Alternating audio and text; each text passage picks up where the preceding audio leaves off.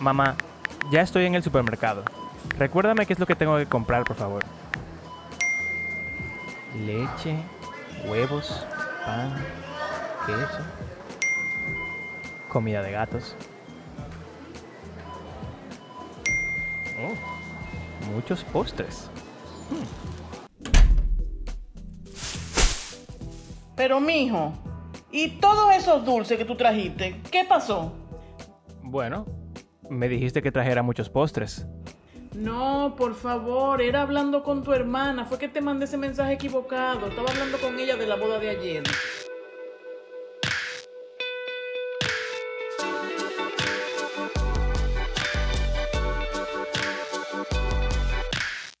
Bienvenidos a este episodio de Living Word Podcast. Mi nombre es Mario Escobar y creo que todos hemos recibido o enviado un mensaje de texto equivocado. En el episodio de hoy estaremos hablando acerca del contexto, por qué es tan importante y cómo nos ayuda a entender o malinterpretar lo que dice la Biblia. Aquí vamos.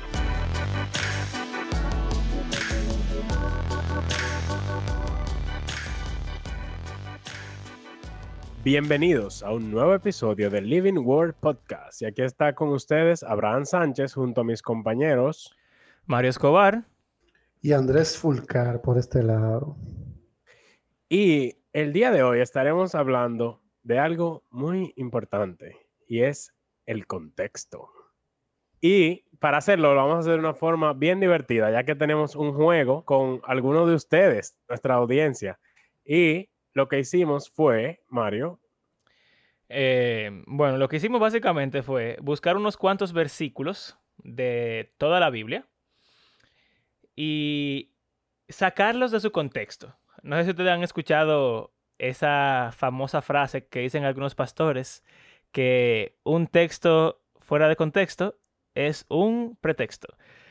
Eh, entonces supongo que vamos a llamar a este juego el juego de los pretextos. La idea básicamente es darle dos versículos a algunos cristianos promedio, sin ningún tipo de contexto, sin referencia bíblica, sin nada, solamente el versículo, o bueno, parte de, algún, de un versículo en algunos casos, y esos eh, participantes lo que tienen que hacer es explicar lo que el versículo dice, lo que quiere decir, cuál es su significado, eh, lo más conciso posible, pero el problema es que no tienen el contexto, entonces sus respuestas puede ser que no sean las más correctas. Entonces, ¿con quién comenzamos? Espérate, una cosa, antes de... una de las participantes me dijo que eso era un gancho, porque todo el mundo va a responder mal, y es el punto, básicamente. La idea es ver por qué el contexto es tan importante. Porque si lo quitamos, entonces no tiene sentido lo que estamos leyendo. Y una cosa es que em, yo supongo, yo le di la opción a mis participantes de no decir sus nombres. O sea que si ellas no quisieron decir sus nombres en el voice note, supongo que no lo van a querer, eh, no van a querer que se diga ahora. Preferirán estar en el anonimato. Eh, sí, yo lo tengo, yo lo pensaba usar anónimo. Pues nada, elige cuál sea ahí. Tira uno, a ver qué es lo que es. Ok, ok. Entonces, la instrucción que dimos, la, la, voy a leer. Brevemente explica con tus palabras lo que este versículo quiere decir. Obviamente, no intentes adivinar el contexto. Entonces, primer versículo. Y Abraham dijo a su siervo, el más viejo de su casa, que era mayordomo de todo lo que poseía, te ruego que pongas tu mano debajo de mi muslo. Y esta fue su respuesta ese versículo para mí, a lo rápido, yo pienso que era porque tenía frío, porque cuando tú pones tus manos debajo de tu muslo, cuando tú tienes frío, es para que se te quite y tú te calienta un poquito, tú ves. Entonces, así a lo rápido, yo pienso que eso. ¿Qué ustedes creen de eso, señores? Por favor, ¿cuál es tu opinión? Muy interesante esa conclusión. Eh, realmente no me esperaba una respuesta así. Eh, yo quisiera ver qué, qué, Andrés, qué piensa Andrés. Yo no entendí, porque la respuesta de ella tampoco tiene mucho contexto.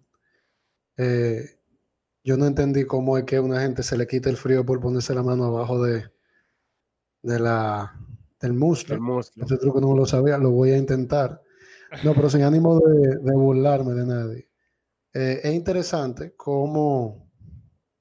Es, es interesante porque sin, sin deseo de decir nada, tú sabes, que rebaje quizá el conocimiento o la mentalidad de la gente, eh, es como que no te lleva a tratar de entenderlo, sino a tu deducir lo primero que tú entiendes que, que pueda hacer. O sea, es como, como ya dijo yo, bueno, cuando yo digo que alguien se dice que va a poner la mano debajo del muslo, yo pienso que es para calentarse. O sea, no es, no es algo que te lleva ni siquiera a meditar, porque tú no tienes suficiente material para eso. Tú lo que tienes es una información vacía.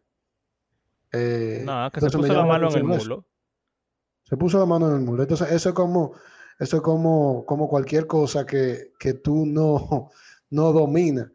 O sea, tú no te vas a poner a pensarla porque tú puedes decir un disparate más grande todavía, pero tú lo que haces es que dices eh, lo que tú entiendes que va más seguro que va más cerca de la información que te están dando o, o- o- que completa la información que te están dando. No sé. eh, pero es interesante que, que te lleve a pensar en algo que no tiene absolutamente nada que ver.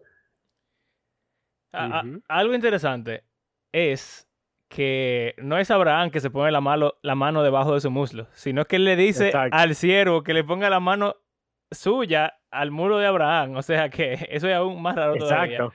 ¿Alguno de ustedes sabe realmente cuál es el significado de eso? O sea, sí, literalmente él se le puso la mano debajo del muslo, pero como, ¿por qué existe ese versículo? ¿Qué es lo que está pasando ahí? ¿Alguien sabe?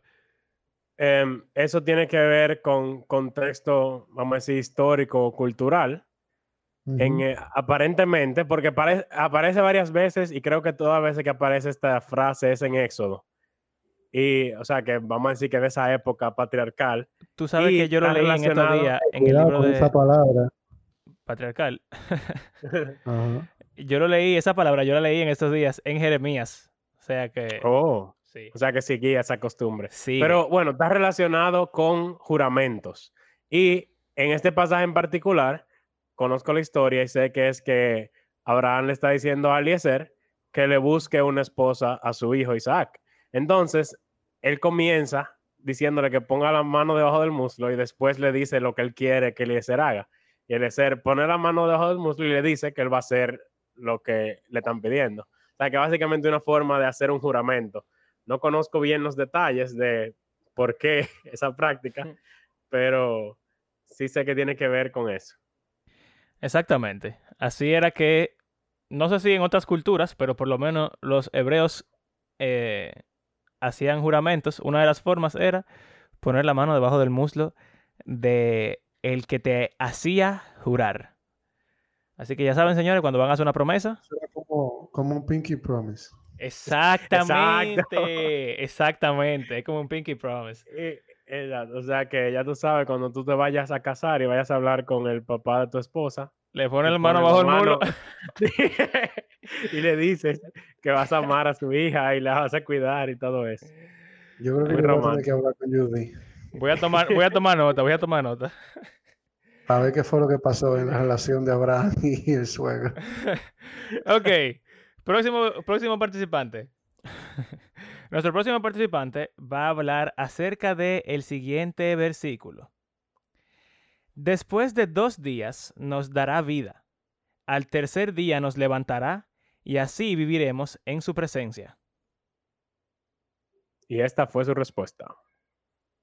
Ok, entonces aquí podemos ver que hay una persona que da vida a otras personas que están muertas. Y vemos que al segundo día de algo que no sabemos el contexto, solamente sabemos que al segundo día eh, esta persona les dará vida a los muertos, al tercer día los va a levantar y a partir de ahí vivirán por siempre en la presencia de aquel que les dio vida. Ok, miren, esta persona, tengo que decir que es sumamente inteligente porque lo que hizo fue decir exactamente lo que dice el versículo sin inventarse nada. O sea que, felicitaciones, persona. Trató de jugarlo muy seguro, no quiso arriesgarse. ¿Qué ustedes creen de esa respuesta? A ver, o de ese versículo. Bueno, o sea, la respuesta. así sin contexto, lo primero que me pone a pensar es en la resurrección de Cristo. pero porque habla de una de levantarse al tercer día y de dar vida, pero no está hablando, está hablando en plural y está hablando como que nos dará vida y viviremos en su presencia, o sea, que es como como que no es sobre Jesús, sino sobre su pueblo, pero está como, no sé. No, no conozco, no conozco el contexto, entonces no entiendo. ¿Y tú, Andrés, qué tú crees de ese versículo? ¿Tú lo habías, tú, qué tú pensaste cuando tú oíste eso? Bueno, lo que pasa es que es un poco difícil uno pensar una cosa rara, porque uno más o menos sabe de qué están hablando. Eh, a eso ver, es, eso es medio profético. Yo no me quiero meter en esos temas porque no es el punto. No, pero tira, tira ahí, tira ahí. Tú dices que tú más o menos sabes, por favor, yo quiero No, escuchar. no, playing it safe, playing it safe. Eh, no, que se- en mi caso, yo creo que eso está hablando de nosotros frente a, a lo que es la, la... ¿Cómo te explico? No voy a decir un disparate. El punto es que yo más o menos tengo una idea de a qué se refiere. Eh, obviamente está hablando del Señor Jesucristo y está hablando de algo que tiene que ver con la salvación, etcétera, etcétera. Pero, de nuevo, vamos a hacer como nuestro invitado, sin el contexto. Pero, pero lo que quiero decir es que, es que realmente, si, si en algún momento uno le han dicho algo, uno tiene como una idea más o menos para atrás de qué se tiene que estar tratando. Y eso fue lo que pasó con esa, con esa señorita que habló. Eh, que nosotros sabiendo que, quién es, sabemos que tiene cierto nivel de, de, suficiente conocimiento como para poder relacionarlo con algo que, tú sabes, safely tiene que ver, sin necesidad de ser muy específico con lo que está tratando. Entonces, más o menos esa es la misma idea que yo tengo. Yo no sé específicamente el trasfondo, acuérdense que nosotros aquí estamos igual, eh, por lo menos mi personaje, eh, está igual que los, eh, los ¿cómo es? podcast escucha. Pero, pero más o menos sí, es como uno se va como aquello que le relaciona a lo que uno está eh, leyendo y, y como que trata de, ah, ok, mira, tiene que ser más o menos eso. Ok, Eh, señores. Déjenme decirles exactamente qué es lo que pasa aquí. Porque realmente es un versículo muy extraño que está en un libro como que no tiene nada que ver con lo que está hablando. Esto está en Oseas. Oseas es el profeta que, que profetiza al- a la tribu del norte de Israel acerca de cómo ellos son infieles al Señor y el Señor los va a castigar, pero también los va a restaurar. Y Ah, ese castigo profético. es profético, correcto. Ese castigo vino en forma de el exilio eh, asirio para la tribu del norte. Entonces, eh, eso está en Oseas capítulo 6, versículo 2. El versículo 1 dice, vengan, volvamos al Señor. Él nos ha despedazado, pero nos sanará. Nos ha herido, pero nos vendará. Después de dos días nos, da- nos dará vida. Al tercer día nos levantará y así viviremos en su presencia. Entonces, O sea, que no es nada literal, sino que es como una analogía. Exactamente, no tiene nada que ver con morir y volver a vivir, sino que el castigo que el Señor tiene para Israel, que es el exilio, lo que están diciendo es que eventualmente el Señor los va a perdonar y ellos van a volver a la tierra. Una última cosa, que ya eso tiene que ver con el contexto cultural de cómo los judíos escribían poesía. La persona que respondió dijo como que al segundo día eh, los va, les va a dar vida y que al tercer día los va a levantar cuando los judíos hacen poesía, ellos hacen muchos paralelismos. eh, paralelismos. Y esto es un caso. Las dos expresiones están diciendo lo mismo. Después del segundo día es el tercero. En ese día les va a dar vida. O sea que al tercer día los va a levantar. Son como frases sinónimas, básicamente. Ese es el contexto de este Mm. pasaje. Y bueno, se puede aplicar a Jesús quizás. Él duró tres días en la tumba también, pero no es eso lo que dice ahí.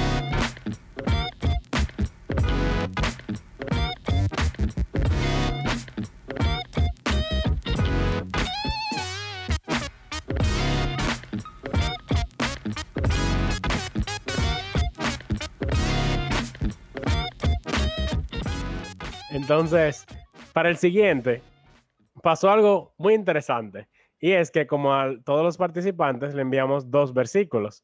Y yo no me fijé que los dos versículos, en cierto modo, están relacionados. Entonces la persona respondió eh, los unió en su respuesta y los explicó como una sola cosa. Entonces yo voy a leer ambos versículos uno detrás del otro y luego voy a poner ah, la respuesta. Porque yo sé los planes que tengo para ustedes, declara el Señor, planes de bienestar y no de calamidad, para darles un futuro y una esperanza. Y el siguiente versículo dice, y sabemos que para los que aman a Dios, todas las cosas cooperan para bien. Entonces esta fue la respuesta. El Señor tiene planes maravillosos para nosotros. Nos promete un futuro bueno. No importa por la situación que estemos atravesando en estos momentos, al final todo obrará para bien. Es la esperanza que tenemos los que amamos a Dios. Muy inspirador, muy inspirador. Esa eh, persona sabe. Tú sabes que yo pensando. Eh, ah, perdón, Andrés, sigue. No, no, no, yo no iba a decir nada importante. ¿Quién ah. será? ya. Eh, ¿Sabes que yo estaba pensando? Que, el, sobre todo el primer versículo, que creo que está en Jeremías, ¿verdad? Sí, Jeremías 29, 11. Es muy citado para hacernos, como motivarnos y darnos esperanza de que lo que vendrá después es mejor. Eh, y pasa lo mismo con el de Romanos, que es el segundo. Eh, yo creo que eso es un buen ejemplo de cuando uno toma la Biblia. Esto no está mal eh, cuando uno lo hace en el orden apropiado. Pero muchas veces, como hemos hablado, uno toma la Biblia y se la aplica a sí mismo antes de tomar en cuenta el contexto o todo lo que está pasando en la historia. Y yo creo que es un buen ejemplo de, de esa situación. Eh, no es que eso que esa persona dijo no sea verdad, porque es cierto, el Señor tiene planes eh, maravillosos para nosotros, eh, especialmente si hablamos del plan de salvación y de la redención, la resurrección, ese es el plan más maravilloso que pueda existir. pero Abraham, ¿cuál es el contexto real de eso? Ok, en el primero, que está en Jeremías 29, Jeremías está hablando al pueblo justo antes de irse al exilio. Y él le está eh, los babilonios vienen, van a destruir Jerusalén, van a destruir el templo y ellos van a ser llevados como en cautiverio, eh, cautiverio, van a ser llevados cautivos.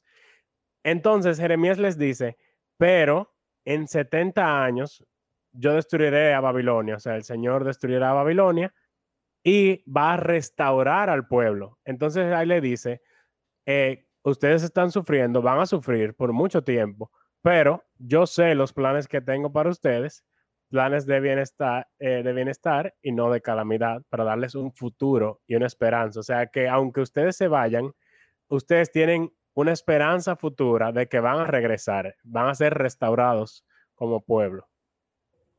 ¿Y el segundo? Dale tú. No llegó ahí. Eh, bueno. Dale tú. Está bien. El segundo un poco más complicado porque está en la carta de Romanos. Eh, es Romanos 8, ¿qué versículo? Perdón.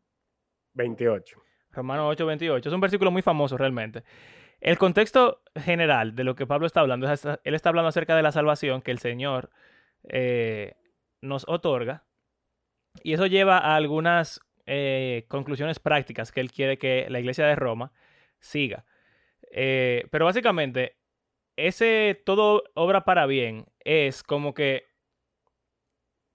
todo lo que pasa o todo el plan del Señor en la Biblia y todo lo que pasa está o culmina en la salvación de aquel que ama al Señor, o sea, en la glorificación, en, estar en su presencia, eh, en ser eh, resucitado, etc. Ese, ese proceso completo de salvación es ese fin bueno al que Pablo se está refiriendo. No se está refiriendo a todas las demás cosas de la vida que pudieran pasar, sino simplemente, o bueno, simple porque es solamente una cosa, pero eso es muy grande. La salvación es algo sumamente grande. Entonces, rápidamente, porque eh, lo que pasa es que las cartas son bien complicadas, hay que leer como coger el contexto desde muy para atrás, exacto. Pero si lo fuéramos a ver bien sencillo, ese plan eh, o eso que obra para bien es la salvación, básicamente de los, o sea, obviamente los... Eh, los que aman a Dios, o sea, el que se salva es aquel que... Eh, sí, pero dice como que esto es conforme a lo... que su propósito, conforme a ah, su propósito son llamados. Que también yo se los quité al versículo, o sea, solo mandamos una parte del versículo, que es la parte que generalmente se cita. Pero agregándole esa segunda parte, Exacto, tiene Eh, más sentido porque está da- hablando de la elección, de, por- o sea, la elección de la salvación. exacto. Ok, Andrés, prepárate, que esta es para ti. Esta en vivo, señores, y yo me voy a reír mucho. Este versículo dice así: Ojalá se castraran a sí mismos de una vez. ¿Qué- qué? Otra vez, otra vez, otra vez, otra vez, otra vez. El versículo dice, el versículo dice lo siguiente. Ojalá se castraran a sí mismos de una vez. Otra versión Wow. dice mutilaran. Sí, aquí tengo. Ah, tengo esta. ¡Ah! Tengo esta aquí que es más, es más fuerte todavía. Ojalá que de una vez se lo corten todo. ¿Qué quiere decir ese versículo, Andrés? Mira, hay cosas que son misterio para nosotros como que debemos orar para tener No, mira, yo, yo, yo, esos son el tipo de cosas que no me atrevo ni siquiera a dar mi opinión. ¿Qué dijo el invitado? No, ese es No, para ti. Es para ti, tú eres el invitado. Es que mira qué pasa, todos Ah, soy el invitados invitado. eran hembras, Andrés, entonces yo no podía darle un versículo así a una mujer, ¿tú entiendes? Porque sería una falta de respeto, entonces lo guardé Bueno, para mira. poder dárselo a ti. Bueno, mira, eh, así, así, jugando, ¿verdad? Yo ni sé, eso, eso está hablando, ahí, en lo que me llega a la mente, obviamente, es la, es la circuncisión. Muy bien. O sea, el acto de uno mutilar parte de su miembro como en ese tiempo era como muestra de sumisión eh, y, y muestra física del pacto de, de Dios con Israel. Eh, pero suena como tan amenazante y tan como mal, mal deseado y tan, tan demagogo que, que yo ni sé a qué se referirá con, con mutilarse todo. Obviamente, eh, así, sin, sin leer el contexto. Y, y- Ok, Yo se lo puedo explicar. dale. Ok. dale. Entonces, Ah, realmente. espérate, perdón, tú- déjame leerlo entero, Abraham, las dos versiones que yo tengo, para que... Ok. La primera versión es la... No importa. Pero esos que los andan perturbando a ustedes, ojalá se castraran a sí mismos de una vez. Y la otra dice, ojalá que quienes los molestan no solo se circunciden, sino que de una vez se lo corten todo. Entonces ya ahí sí. Exacto.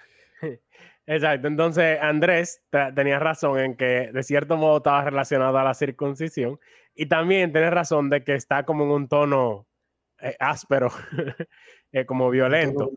Malicioso. Sí, porque ¿qué pasa? Esto es en la carta de Gálatas, a los Gálatas, de Pablo. ¿Y qué pasa con los Gálatas? Que son un- una comunidad de creyentes que la mayor, en su mayoría gentiles, y ha venido un grupo de, de cristianos judíos queriendo decirles que para ellos ser cristianos deben volverse judíos. Entonces, para, en ese tiempo, para tú volverte judío, la principal señal de eso era la circuncisión. Entonces, básicamente, estas personas estaban perturbando o molestando, como decían esas versiones, a los Gálatas diciéndole que tenían que circuncidarse. Y Pablo está diciendo en la carta entera que eso no es un requisito para ser cristiano, que no hay que ser judío porque Cristo murió para gentiles y judíos. Somos un solo pueblo. Entonces él dice a esos que los están molestando, en vez de circuncidarse, deberían cortárselo todo. Obviamente es una expresión sarcástica de, como tú dijiste, como con malicia. El punto es ser exagerado para decirles que no, simplemente no hagan eso. Eh, pero wow, qué divertido.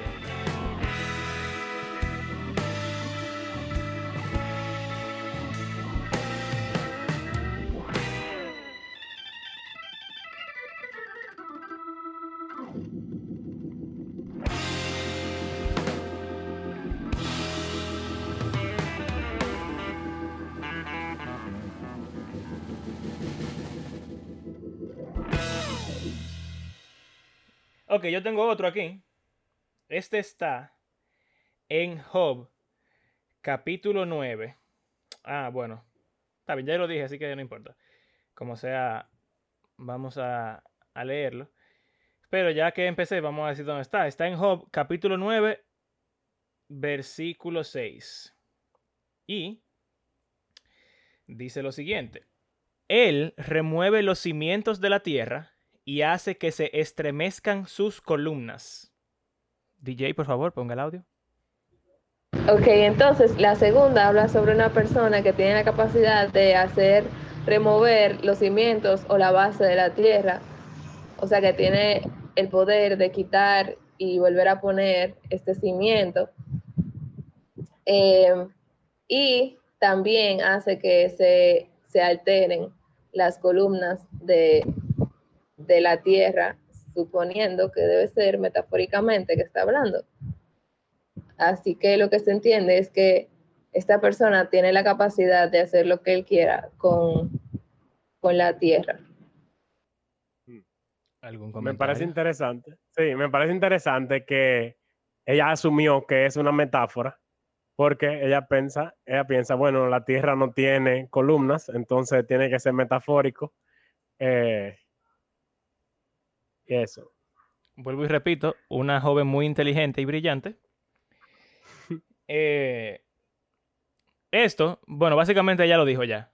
Es una metáfora. Está hablando de Dios, obviamente. El único que tiene el poder para mover la tierra y todo eso es, es Dios.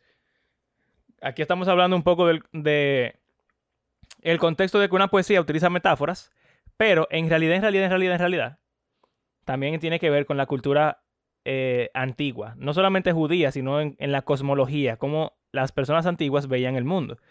Y estas personas, en la época de Job y por mucho tiempo en realidad en la historia humana, se pensaba que la Tierra era eh, plana. Ustedes saben la historia de Cristóbal Colón, ¿verdad? Eh, la Tierra era plana y estaba sostenida por unas columnas. Entonces la idea es, Dios tiene el poder, como, como bien mencionó, de mover todo el mundo y de cambiarlo y transformarlo como Él quiera, pero está hablando de como el fundamento del mundo, básicamente. Entonces tú estás diciendo que la Biblia dice que la Tierra es plana. Vamos con el próximo. ok. El próximo versículo dice, comamos y bebamos que mañana moriremos. Hey. Y dice así. Ya cuando dice comamos y bebamos, que mañana moriremos, eso es cuando la gente piensa, vamos a hartarnos ahora, que no importa lo que va a pasar el día de mañana, pero yo lo que voy a hacer todo por hoy, a disfrutarlo hoy y ya, no tengo ningún problema de lo que va a pasar mañana. ¿Qué te creen? Dite algo ahí, Andrés. Ese tema te gusta a ti, ¿no? ¿Verdad? No. Eh, a mí lo único que me llega a la mente es una canción de Mozart La Para Ok. que dice exactamente eso. Es que él es músico, señor. Él tiene que conocer todo lo que suena. Sí, claro. Bueno, la gente puede pensar mal, pero, pero la realidad es que yo me entero de todo lo que pasa en el Ah, sentido bueno. musical. Pero me, me pareció Eh, interesante. Ah, bueno, dale, Andrés. No, pero que de verdad eh, es una, ¿qué te digo? Eh, es un pensamiento muy común en el impío. Eh, el tema de, y realmente es una mentalidad que, que hay. Yo no sé si ustedes han escuchado, seguro que sí, la frase en inglés, yo, YOLO, YOLO. Muy bien, exacto. You only live once. Y es más o menos la misma idea. O sea, nada más se vive una vez, dale para allá. Si te moriste, nada. Te moriste, pero por lo menos no, no te quedaste con el deseo de hacer eso. Eh, y estoy hablando en el contexto actual. Eso es algo que uno vive mucho. Mucha gente que uno la ve en ese, en ese ideal. Mi pregunta. eh, me pareció interesante que ella no trató de cristianizarlo sabiendo que era un versículo. ¿Tú no encuentras una forma de cristianizar esa frase, Andrés? Oh, claro. Cuando tú estás en la Santa Cena, tú dices, tú quieres. ¡Oh, no! No, pero o en la cena, cuando hacían cena en la iglesia, ese era un versículo aplicable también. Tu contra, de veras, qué bueno que está conmigo, pero todo se queda aquí, vamos a darle. No, por eso es gula. Mira, yo creo, yo sé que ah, ese versículo lo repiten como dos o tres veces en la Biblia. Y yo creo que Sí. en, dos, en dos contextos diferentes, como que el punto es el mismo. Y es decir, que lo que dice Andrés, como que el impío, el que no, no tiene al Señor, no está esperando la resurrección ni nada de eso, piensa solamente en esta vida y no en el mañana. Pero yo creo que en Eclesiastés hay una aparición de ese versículo o de algo similar. Y básicamente la idea es, ya para cristianizarlo full, que Dios nos dio la comida y la bebida para disfrutarla en esta vida. O sea que hagámoslo con acción de gracia al Señor. Así que la Biblia también lo cristianiza ya. Wow. Eh, pero en, el pasaje que yo elegí, que es Primera de Corintios 15, es completamente lo opuesto. Porque Pablo básicamente está diciendo, eh, está enseñando sobre la resurrección y parece que algunos de los corintios tenían dudas con eso. Y básicamente él dice, si la resurrección no es real, si Cristo no resucitó, comamos y bebamos, que mañana moriremos, o sea que no importa nada, vamos a Exactamente. vivir en el desenfreno. O sea, qué interesante como en, incluso en la misma Biblia, dependiendo del contexto, esa frase se usa con diferentes significados. Sí. Ok, este también me da mucha risa porque, eh, bueno, si tú te lo imaginas, es muy feo, pero se supone que esto es bonito. Eh, esto está, ah, bueno, también la persona que va a responder este eh, respondió a ambas en un solo mensaje. Entonces, eh, Pero, o sea, ya pausa, o sea, que podemos Ah, pararlo está bien, mitad. perfecto. Dice así este versículo. Tus dientes son como ovejas recién trasquiladas. ¿Qué? Pues sí, ya señores. wow. Continúa. No, ya eso es. Ah, solo eso. Sí, esa sigue, pero yo solamente le mandé esa parte. Ok. Así que vamos, a su respuesta. Hola, mi nombre es Angelicer y voy a intentar explicar lo que yo entiendo de estos versículos que acaban de oír. Em, primeramente, cuando compara los dientes con ovejas recién trasquiladas, lo que yo entiendo es que sus dientes son afilados y blancos, que son como nuevos, que son limpios. Incluso en, en ese entonces las ovejas eran consideradas animales puros, sagrados.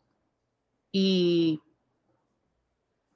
yo entiendo que lo que está diciendo ahí es que está comparando los dientes de esa persona eh, con la pureza, con la pulcritud. La pulcritud, señores. André, ¿tú alguna vez has eh, piropeado a tu esposa así? Mirándole los dientes, no, jamás. No, no. Diciendo que sus dientes son como ovejas recién trasquiladas. Por eso mismo, los dientes no se piropean. Y eso. Ok. Señores, ahí me encanta. Eso está en Cantar de los Cantares, como muchos se podrán imaginar. Ahí me encanta cómo se comparan esta gente. Ellos están enamorados como uno loco de uno del otro, pero hoy en día nosotros no piropeamos a la gente así. Para nuestra audiencia mundial, piropear es hacer cumplidos. Entonces, cumplido. el versículo completo dice lo siguiente. Estamos en Cantares 4, versículo 2. Tus dientes son como ovejas recién trasquiladas, que ascienden luego de haber sido bañadas. Cada una de ellas tiene su pareja, ninguna de ellas está sola. Ey, qué cumplido. Miren, en esa época había más personas sin dientes que ahora, porque la higiene bucal no era tan buena como en esos tiempos modernos. El cumplido sí tiene que ver con la blanqueza, como dijo la... Ah, ella dijo su nombre, como dijo Angel. Eh, las ovejas son blancas y ese, eso es una parte, son puras. eh, y quizá eso de eh, pulidos o afilados, recién trasquilada, no sé si eso tiene que ver, pero en verdad sonó, sonó como inteli- inteligente. Eh, pero realmente el punto del cumplido es decirle que ella tiene su dentadura intacta y que todos sus dientes están ahí, cada uno tiene su par Y limpios. y limpios. Dice, luego, luego de haber sido bañados. Exactamente.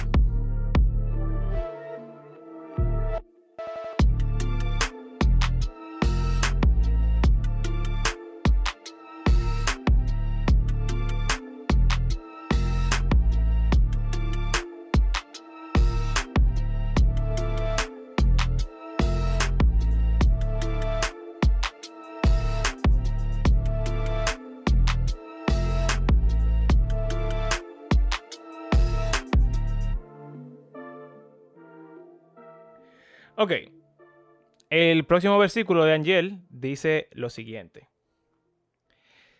Sé fuerte y valiente, no tengas miedo ni te desanimes, porque el Señor tu Dios te acompañará donde quiera que vayas. Play. Segundo versículo, que realmente hemos oído muchas veces si somos creyentes. Eh, lo primero que hay que destacar es que esto es una promesa para nosotros, los hijos de Dios, y a la vez un mandato de que seamos fuertes y valientes sin temor. Es un imperativo que nos dice que no tengamos miedo, sino que recordemos la promesa de que Dios estará con nosotros. Él irá por nosotros, abrirá el camino para nosotros. Aunque sabemos que sea lo que sea que hagamos eh, y, y, estemos confiados en Dios, lo que sea que hagamos va a ser eh, al final para su gloria. ¿Algún comentario, compañeros? Vamos a ver si Andrés tiene algo que decir.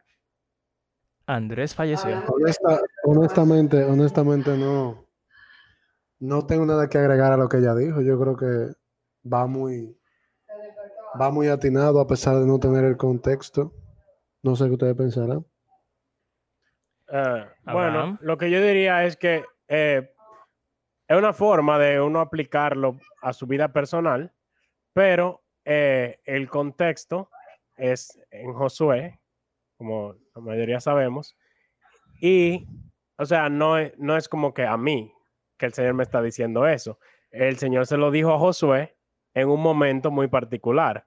Moisés, el anterior líder de Israel, había muerto y ahora Josué era el nuevo líder. Y no solo el nuevo líder, sino que le iba a tocar ser el líder de la conquista de la tierra prometida completa.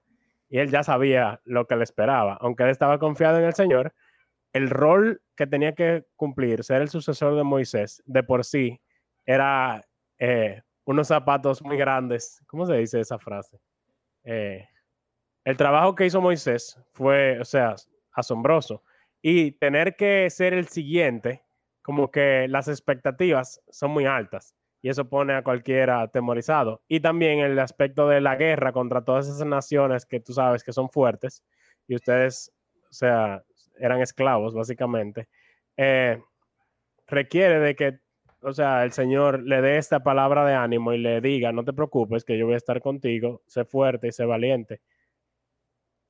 Ok, algo que yo quiero agregar, importante me parece, eh, es la idea de que es una promesa. En ningún lado en la Biblia dice que es una promesa para mí, ni para ti, ni para Andrés, ni para Angel, ni para nadie. Eso se lo dijo Dios a Josué, como tú dices, Abraham. Y de hecho, coincidencialmente, hoy mismo yo leí un pasaje en Jeremías que dice esa misma frase. ¿Y en qué contexto la dice?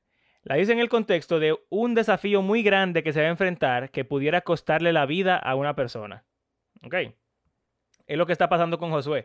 Lo que pasa es que Dios le prometió a Josué que él iba a conquistar la tierra y que él no se iba a morir peleando, sino que él iba a lograrlo. Si Josué se acobardaba, él iba a estar pecando contra Dios porque Dios le dio el mandato de ir a luchar.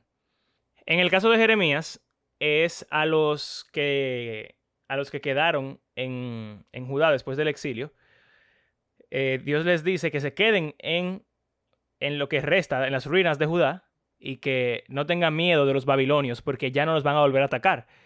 Pero ellos no, no confían en el Señor y se van a otro sitio. Entonces, es como la, el contraste. Josué hizo lo que el Señor le pidió y sobrevivió, pero esos judíos no hicieron lo que el Señor le dijo y murieron. Entonces, la idea es que el Señor le promete algo que se ve imposible y Él está asegurando que no va a morir. Ok.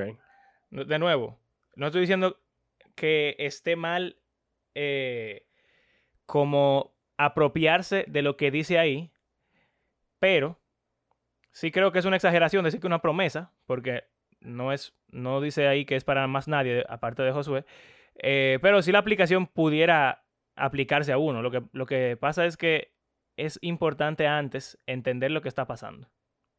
Entonces, vamos con el de Andrés, el último. Lo leo completo. Ok. Dice, instruye al niño en el camino que debe andar, y aun cuando sea viejo, no se apartará de él. Muy famoso. Es una de las promesas más, más famosas de la Biblia, según los padres.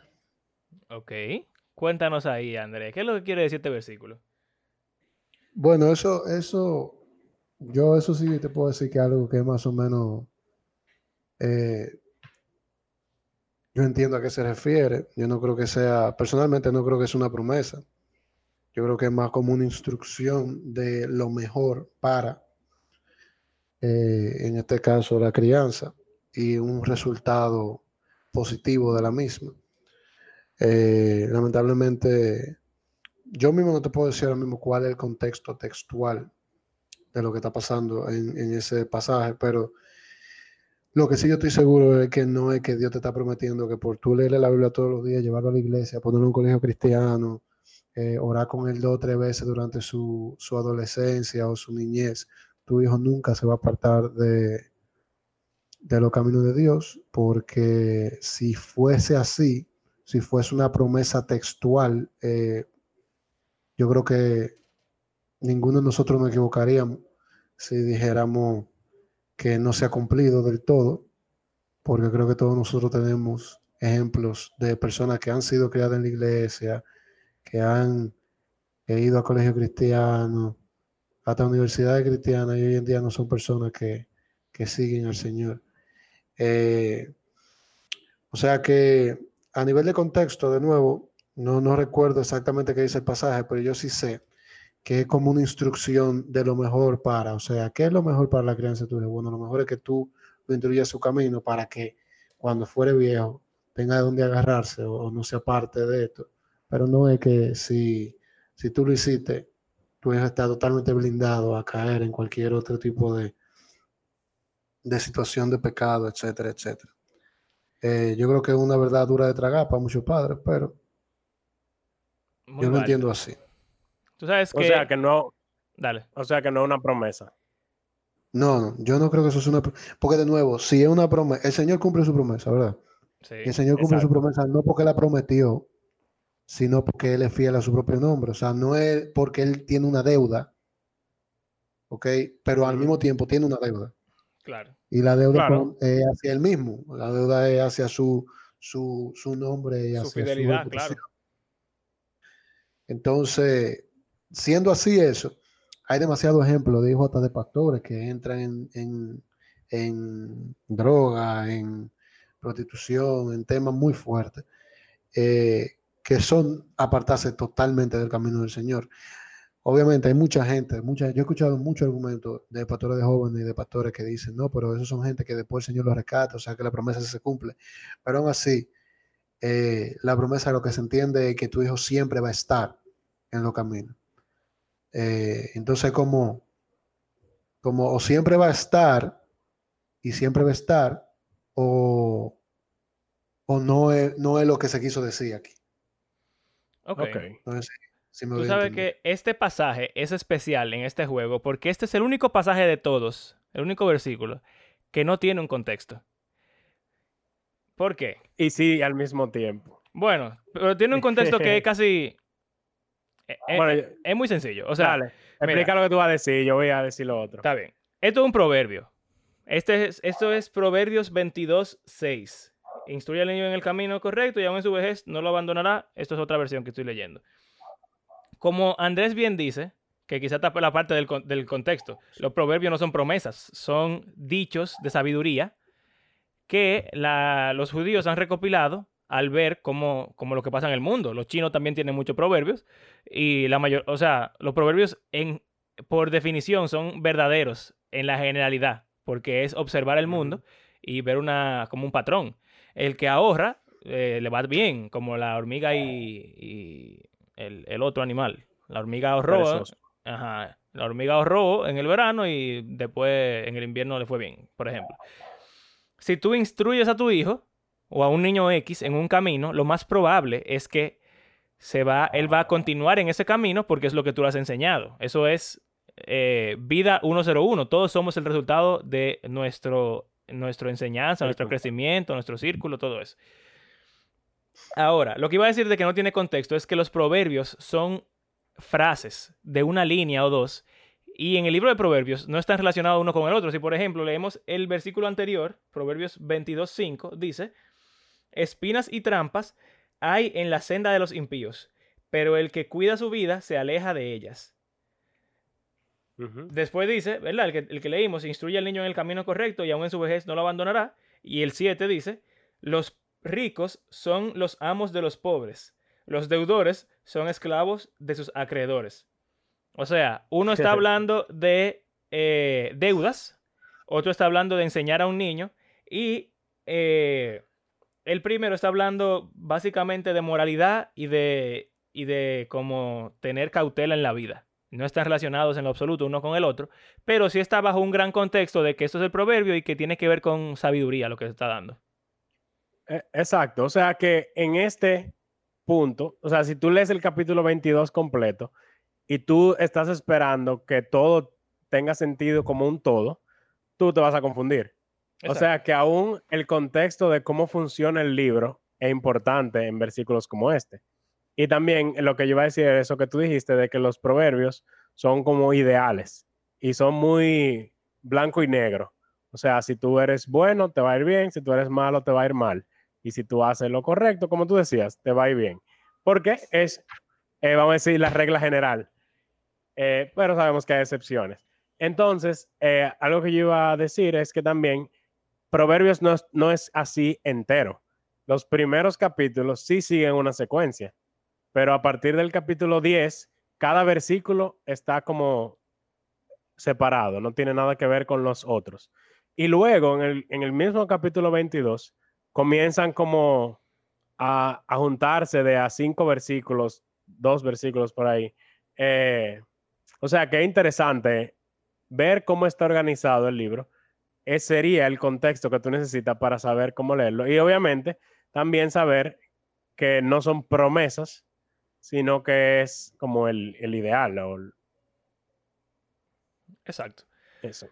Eh, bueno, yo espero, yo supongo que ha quedado claro. El objetivo del juego eh, es darse cuenta de la importancia del contexto al uno leer la Biblia, pero básicamente al uno leer cualquier cosa. O sea, todo lo que uno dice tiene significado de acuerdo al contexto que uno le pone.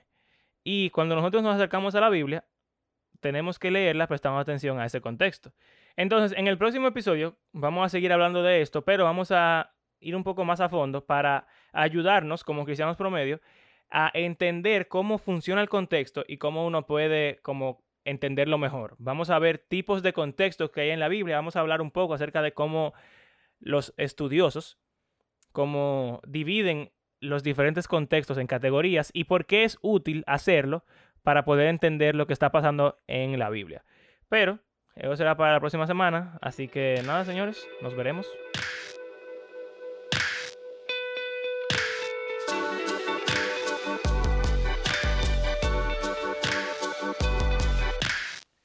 Gracias por acompañarnos en este episodio. Les recordamos que hacemos este podcast porque creemos que la Biblia es un libro que está vivo y que tiene el poder para transformar la vida de sus lectores y también todo el mundo. Si están disfrutando del podcast, les invitamos a compartir en las redes sociales y si quisieran apoyarnos económicamente pueden hacerlo usando nuestras plataformas de PayPal o Patreon. Como de costumbre, queremos agradecer a cada uno de ustedes que han convertido este podcast en parte de su rutina semanal y será hasta la próxima. Hasta luego.